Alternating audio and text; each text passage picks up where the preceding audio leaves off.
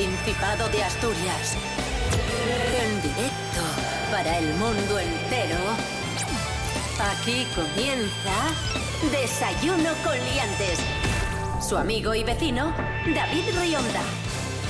Buenos días Asturias, hoy es martes 20 de julio de 2021, son las 7 y media de la mañana. Cris Puertas, buenos días. Muy buenos días, David Rionda. Muy buenos días, Asturias. ¿Qué tal? ¿Cómo estás? Hombre, en la cumbre. In the camber. Oh, Oh, yeah. yeah. Rubén Morillo, buenos días. Buenos días, David Rionda. Buenos días, Cris Puertas. Buenos días a todos y todas. Ha llegado el verano al Sí. Principado de Asturias, ha llegado Sí. el solecín. ¿Qué Eso tiempo es. tendremos hoy? Pues vamos a continuar con el sol. Maravilloso. Posibles brumas en las primeras horas del día, ya sabéis, que luego se quitan. Y nos van a dar paso a un día soleado en el día de hoy. Nos esperan lluvias, no esperamos grandes momentos en los que las nubes tapen el sol. De hecho, vamos a tener un día prácticamente soleado durante todo el día. Temperaturas máximas de 29 grados, mínimas muy altas de 17. Desayuno.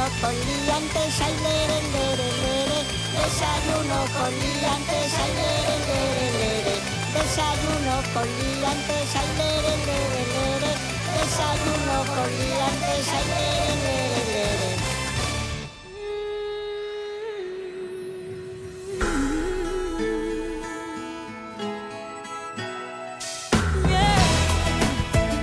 Cuando pensamos en verano, pensamos en fiestas de Prado, pensamos en canciones de verano, pensamos en el chiringuito, pensamos en las vacaciones, Sí. en los viajes. Es ciertísimo. Pero también hay otro recuerdo y es cuando vamos al pueblo y nos juntamos con nuestros primos, con nuestros sobrinos, con nuestros amigos y jugamos a juegos de mesa en la terracina. Por ejemplo, ¿no? En la casa del pueblo. Y fíjate que estamos en tiempos de apps, de tecnología, de telefonía móvil, pero los clásicos, los juegos de mesa, siempre funcionan. ¡Estupendo! Y Rubén Morillo, Sí. me decías que un juego que tú recuerdas con mucho cariño, un juego de tus veranos, un juego de, de tu pueblo, es el juego de mesa Indicios. Sí, el juego de las 10 pistas, indicios. Oh, A mí esto me suena de los años 80. Es, es, es antiguo, sí, debe tener 30 años. De hecho, he buscado por internet por si se podía seguir comprando. Ya no se vende, a no ser que lo compres de segunda mano por en torno a unos 20-30 euros. Y es un juego muy sencillo. Hay un tablero con unas fichas que tienen que llegar de un inicio a una meta y para ir avanzando tienes que adivinar palabras. Muy divertido. Cris Puertas, Qué guay. yo recuerdo que, mm, que a ti te gustaban los juegos de mesa y recuerdo que, que me comentabas que jugando con tu amiga Sandra Lusquiños, Alexandra Ingrey, siempre había, algo- siempre había alguna polémica porque es la persona con, con peor perder del mundo. es eh, competitiva a unos niveles eh, estratosféricos. O sea, quiero decir, toda la dulzura. O sea, por- me gustaría poner luego, si puede ser una canción de Alexandra Ingray, recordemos la, la- la dulzura de la voz de, de esta dama, eh, es- esa candidez, esa luminosidad. Ahí está, ahí está sonando. party. Ahí está sonando, Ahí está sonando. de fondo Alexandra Ingrey. Toda esta dulzura musical la, Desaparece. la pierde jugando a, a juegos de mesa. Desaparece.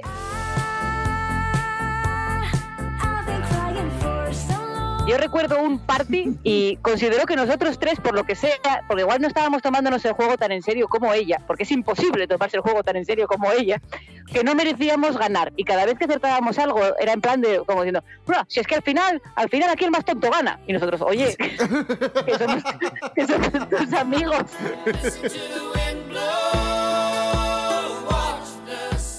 Le hemos preguntado a nuestros oyentes y nuestras oyentes por sus juegos de mesa preferidos y nos han dicho varios, han tirado sobre todo de clásicos. Por ejemplo, nos comentan el Pictionary. Oh. Ya sabéis, el Pictionary, el, el mítico juego en el que tienes que adivinar un objeto, una palabra, lo que sea, a través de un dibujo, ¿no?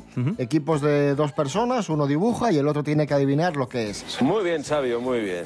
Bueno, pues tiene una historia muy curiosa este juego y es que fue creado por un señor canadiense llamado Rob Angel, un señor que trabajaba de camarero que compartía piso con un montón de personas y un día que estaban aburridos dijo, oye, ¿por qué no jugamos a algo? ¿Qué os parece si, por ejemplo, uno dibuja y el otro adivina lo que es? Qué bueno. Y, y de repente dijeron, oye, pues esto es buena idea. Te hablo del año 1985. Ala. Pues fue Rob patentó la idea, se hizo millonario Claro. y le cambió la vida. Claro, normal. También nos hablan de otro clásico, el parchís, por supuesto, el parchís de, de toda la vida, que nació en la India en el siglo XVI. Y luego también nos, eh, nos eh, comentan que tiene mucho éxito la baraja el 1. Yo de esta no puedo hablar mucho porque la verdad que nunca he jugado, o- os confieso que nunca he jugado a la baraja del 1, pero sé que tiene muchísima aceptación. Y son unas cartas de colores, ¿no, Rubén Sí, Morillo? son de colorines. Yo he jugado poco también. ¿eh? Lo curioso de estas cartas es que al final, como en otros muchos juegos de, de- de baraja, eh, como el cinquillo, donde la función es, o la función, digamos, el objetivo es quedarte sin cartas, aquí es algo similar. Lo que pasa que las propias cartas del 1 tienen sus normas que van apareciendo en el transcurso del juego y te hacen pues cambiar el sentido de- del juego, eh, tener que robar más cartas, tener que multiplicar las cartas que roba tu adversario, este tipo de cosas. Es divertido, pero a mí tampoco te creas que me llama demasiado la atención. Yo prefiero la baraja española y cualquier juego de los, de los tradicionales me, me sirve. ¿eh? La juventud está preparadísima. Y ya que hablamos de juegos, hablamos ahora de un juego que más que un juego es un, un deporte y es el ajedrez. Hoy celebramos el Día Mundial del Ajedrez. Y hemos hablado muchas veces de curiosidades del ajedrez, ¿no? De su historia, etcétera. Pero pocas veces se habla de lo que significan las piezas del ajedrez, las figuras del ajedrez. ¿Qué es la torre? ¿Qué es el alfil? ¿Por qué la torre está puesta ahí? ¿Por qué el alfil? ¿Por qué? ¿Por qué? Es algo así como la representación de una batalla. Sí, algo así. De hecho, las dos piezas más importantes son el rey y la dama, que realmente se llaman así por casualidad. El rey podía ser el rey o la reina, porque es el que dirige el juego. No tiene por qué ser masculino rey, mm, como digo, puede ser también una reina. Y de hecho, la dama, a la que llamamos como dana, dama o reina, esa ficha podría ser el acompañante del rey. De hecho, tenía otro nombre, se llamaba alferza, que viene de una palabra árabe que se llama alfarza, y que era la persona que acompañaba al rey y aconsejaba. Era un estratega para las batallas y era el que le decía, pues mira, podemos llevar tropas aquí, podemos llevar tropas allá. Entonces, Co- como Iván Redondo con Pedro Sánchez. sí, sí, el asesor. Y los peones es la representación de la infantería, de los primeros que aparecen en la batalla y los que, bueno, pues luchan, ¿no? En, en primera instancia.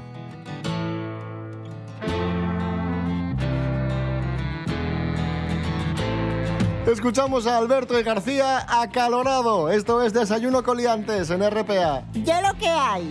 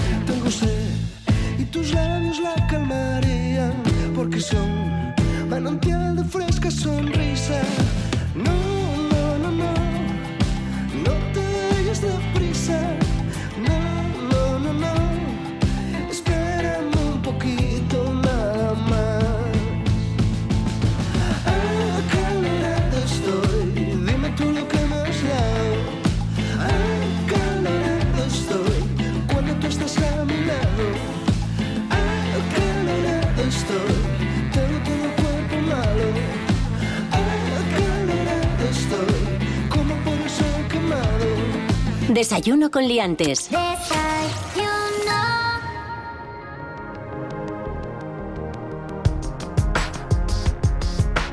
Continuamos en Desayuno Coliantes, sintonía de RPA, la radio autonómica de Asturias. Madre mía, qué follón se ha formado estas semanas con los audios de Florentino Pérez, el presidente del Real Madrid. ¡Como yo! Resulta que el diario digital El Confidencial ha filtrado unos audios que tienen ya varios años en los que se puede escuchar al presidente del Real Madrid dejando, vamos, que no deja títeres sin cabeza.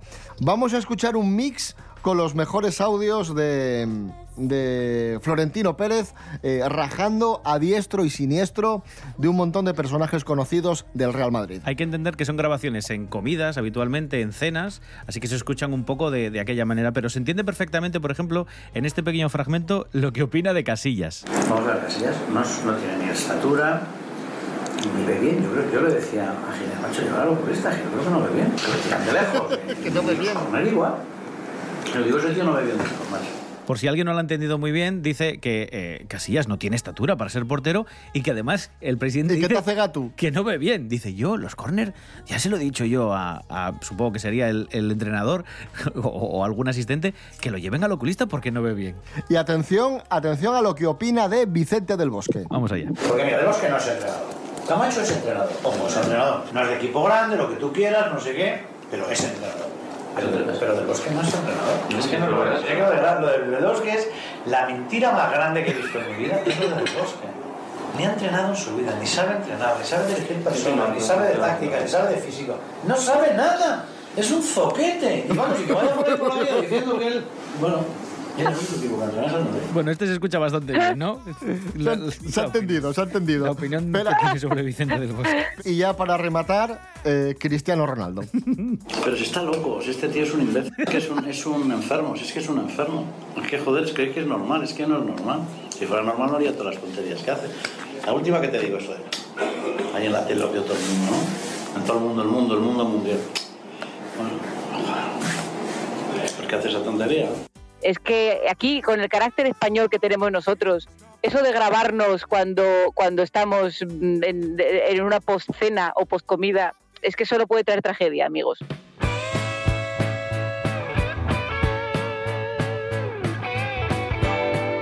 A ver, esto que hizo Florentino Pérez de calentarse en la sobremesa con el chupito, con un vinín de más y empezar a soltar la lengua, mm, no soy el único que lo hace. ¿eh? Aquí en Asturias también somos mucho de, eso y Chus Naves se encuentra en este momento con un señor que también tiene tela marinera. Chus Naves, buenos días. Buenos días, David, Ciliantes en general. Hoy tenemos con esta polémica del presidente del Madrid, que al parecer no, no, no decía todo lo que pensaba. Eso es una tontería, es una tontería.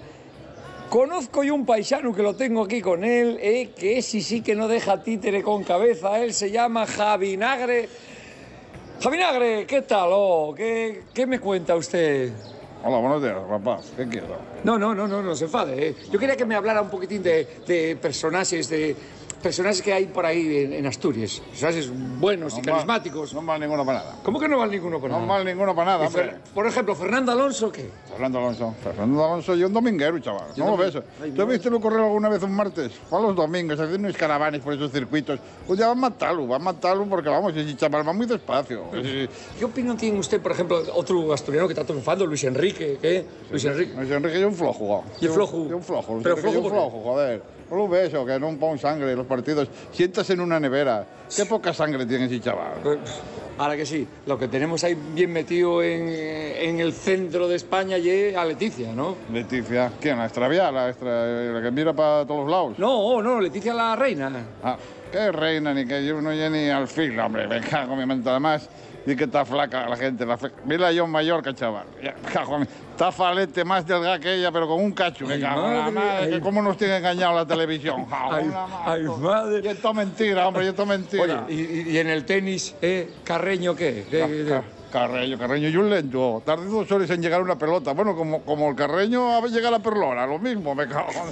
¿Cómo va a ganar ese chaval? No, no corre ni para atrás. Oye, por cierto, vosotros, ¿quiénes sois? ¿Tú, tú qué Pues soy? Chus Naves, esto es para la RPA, Desayuno con Liantes, un programa eh, Coño. top. Yo no, cuando habéis anda, ¿tú en antena? ¿No me os echaron? Cago mi manto, qué, qué malos sois, me cago en... Tenéis menos gracia que una junta de vecinos, me cago en mi manto. un respeto, ¿eh? Vos lo Un único respeto. bueno que tenéis es el horario de emisión, porque eso no lo escucha ni mi madre, que, Oye, que no duerme por favor, toda la eh, noche. por favor, está un poco faltoso usted, ¿eh? No, no, yo soy Bueno, así, yo por- soy así. ah, sí, y- yo soy de, de naturaleza. y me- Deja- Déjame seguir rajando, que estoy leyendo el periódico y no llegué todavía ¿A qué? A los deportes. Bueno, yo iba a preguntar por Melendi, pero ya no me atrevo. A Melendi y un grande, es muy bueno. Después de Pavarotti que murió, top. Ahí lo dejo. Faltoso.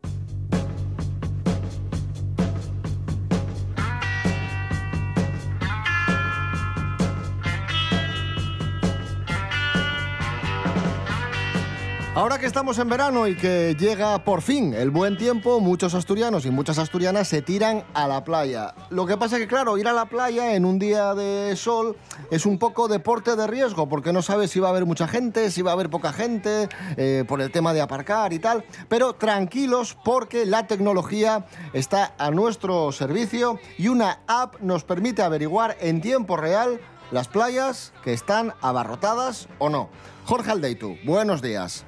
Muy buenas liantes, estamos en pleno verano, aunque haya días que no lo parezca, y cuando vemos un rayo de sol en el cielo, pues todos pensamos en visitar una playa, nuestra favorita, o alguna que nos guste, sobre todo que para cuatro días de sol que tenemos en este verano en Asturias, pues vamos corriendo a disfrutarla y a ponernos un poco morenos, y a pasar el día, a comer fuera, estar en el chiringuito de la playa, etcétera, etcétera. Pues bien, para facilitarnos la labor de escoger playa, el Principado ha actualizado su página web playas.asturias.es y ahora vamos a saber a través de esta página web la ocupación de las playas a tiempo real, el estado de las mareas y esto nos va a venir muy bien sobre todo para evitar aglomeraciones. Hasta ahora en esta página web solo tenían las 16 playas más importantes de Asturias, las más frecuentadas y ahora llegan ya al medio centenar. Además la web nos va a dejar la posibilidad de consultar la predicción del tiempo, también una opción de guiado hasta las playas y información del estado de los arenales más cercanos, porque si llegamos y de repente la playa está de bote en bote, nos podemos ir al más cercano. Así que ya lo tenéis todo en la mano para disfrutar de un día de playa, un día tranquilo y sobre todo sin aglomeraciones. Hasta luego. Cuando salgo del al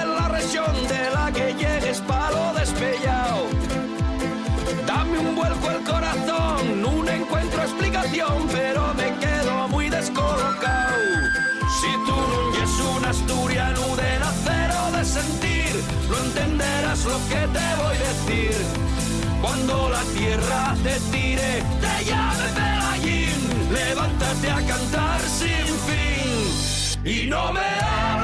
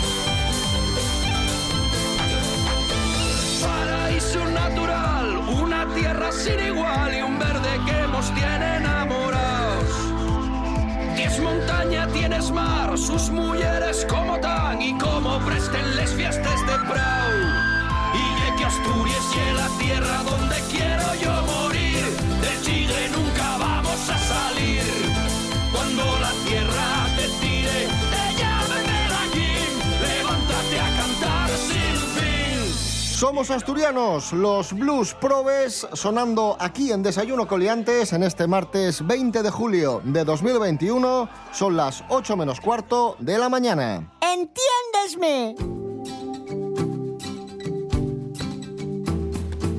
Nos vamos a Lugones porque allí vecinos denuncian la falta de descanso y problemas respiratorios. Rubén Morillo, ¿qué está pasando en Lugones? Sí, bueno, que viven a escasos metros de la Y, ya sabéis, es la autopista, la vía de más capacidad aquí en Asturias, la que más coches soporta todos los días, y esta es parte del grave problema que tienen los vecinos de Lugones, sobre todo de contaminación, y especialmente afectados están los habitantes de un bloque de pisos que aseguran que además lo peor es la falta de descanso, porque no pueden dormir del, del ruido. Viven, dicen con escepti- escepticismo, el anuncio de limitar la velocidad en ese tramo a 100 kilómetros por hora y el cambio de asfalto a uno que no suene, que se llaman fonoabsorbentes, porque la Y ya sabemos que mete, mete mucho ruido al tener este tipo de asfalto de cemento, digamos, eh, cuarteado. ¿no? Recuerdan que en el pasado ya habían pedido mamparas antirruido, pero la iniciativa no llegó a materializarse. Vamos a escuchar lo que opinan los vecinos de, de esta propuesta y de este, de este problema, de esta problemática. Pues si se lleva a cabo, genial, pero también deberían tener in- en cuenta que aparte del ruido, es que la contaminación que soportamos de humos es elevada. Yo tengo las ventanas de PVC blanco y todas las semanas las tengo que fregar. Uf, malísimas, malísimas. Yo no me acostumbro, llevo muchos años aquí y no me acostumbro. No puedo dormir con la ventana abierta aunque muera de calor por la noche. Yo de la que llegué tuve que poner las ventanas de PVC un poco más tal y claro, estando cerrado, bueno, calma el ruido, pero como tengas que abrir o tal, pues bueno, es un ruido que no oyes ni la tele casi. ¿eh? Hombre, estoy aquí buscando información sobre este asfalto fonoabsorbente y podría ser una solución porque supuestamente reduce el ruido un 75%. Hola. Me parece estupendo.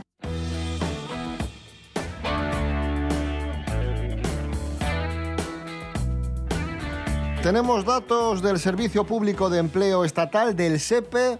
Tenemos un buen indicador y es que el número de contratos registrados durante el mes de junio ha aumentado un 55% respecto al año pasado.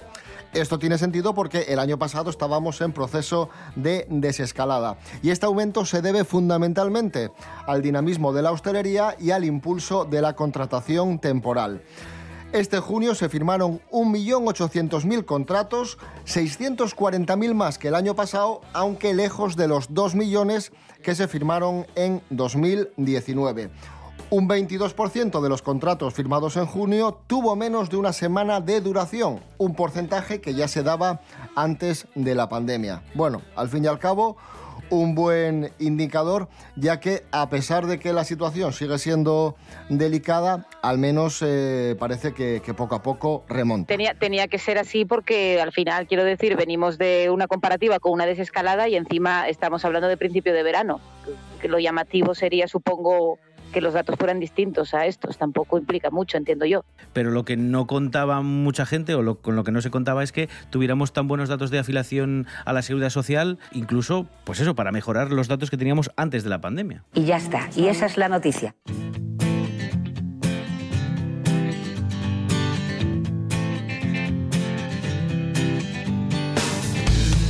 Y hablando de trabajos, amigos, amigas, vamos a, a repasar cuáles son los perfiles profesionales más demandados en Asturias en estos momentos. Tomad nota.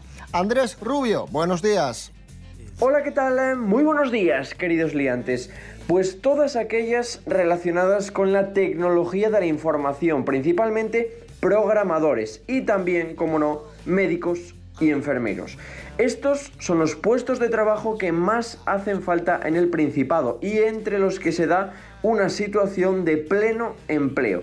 Llevan años siendo los perfiles más buscados y evidentemente la pandemia ha disparado la búsqueda de profesionales sanitarios. Atentos porque en Asturias hasta un 60% de las vacantes quedan a veces sin cubrir porque no hay suficientes personas disponibles para cubrir esos puestos. A nivel nacional, un 9% de las vacantes disponibles en el mercado de trabajo se queda sin cubrir por la falta de perfiles profesionales adecuados. Un abrazo, sed felices.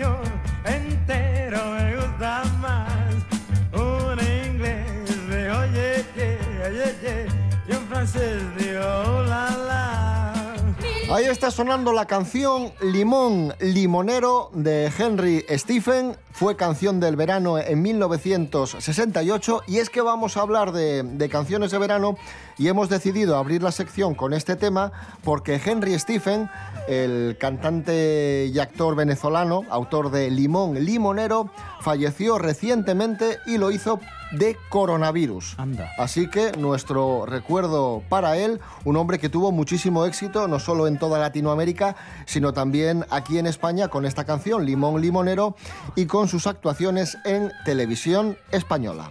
Repito, año 1968.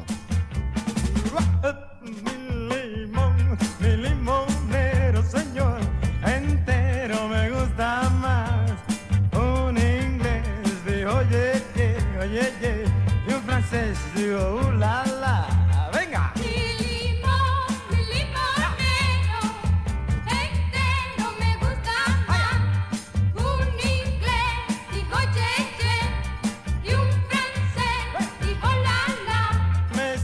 Rubén Morillo, ¿qué canción de verano quieres eh, recordar y por qué? Yo voy a elegir una canción que supongo que todos conoceréis, que se llama El cielo no entiende y que es de OBK.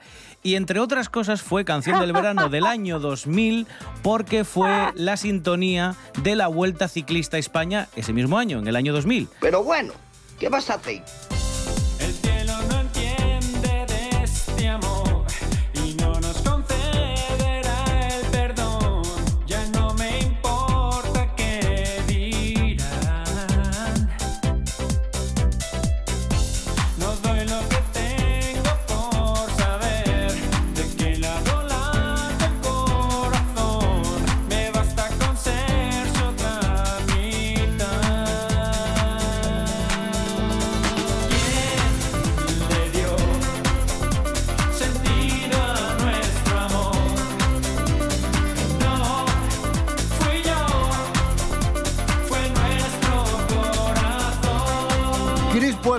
Tu canción de verano y tu recuerdo. A ver, dale. Veo tu OBK y subo al Go West de los Pet Shop Boys. Oye, Esto sonaba en el Rix, al lado del Cocolé, que yo vivía cuando era pequeña, enfrente del, del Cocolé, y, y íbamos al Rix y salía el videoclip de los Pet Shop Boys, que parecían clips de Famóvil y tal, y estábamos ahí bailando el Go West y moviendo el brazuco para un lado, como hacían ellos. Pues esto yo Pues calculo mira, 1993. Cierto, muy cierto.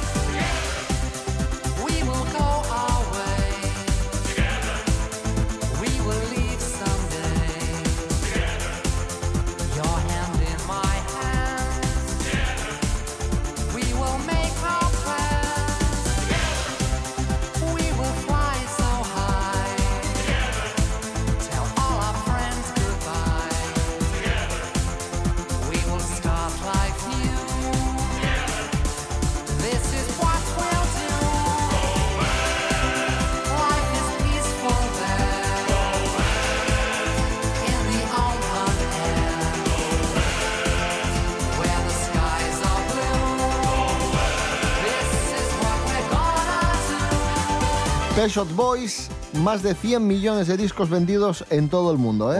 Ahí es nada. Fantástico. Nos quedamos con este clásico de Pet Shop Boys. Volvemos mañana a las 7 y media de la mañana. Recordad, amigos, redes sociales, Instagram, Facebook, www.desayunocoliantes.com, www.rtpa.es, Radio a la Carta, Rubén Morillo. David Rionda. Hasta mañana. Hasta mañana. Cris Puertas. Hasta mañana. Hasta mañana. Este programa es un bochorno.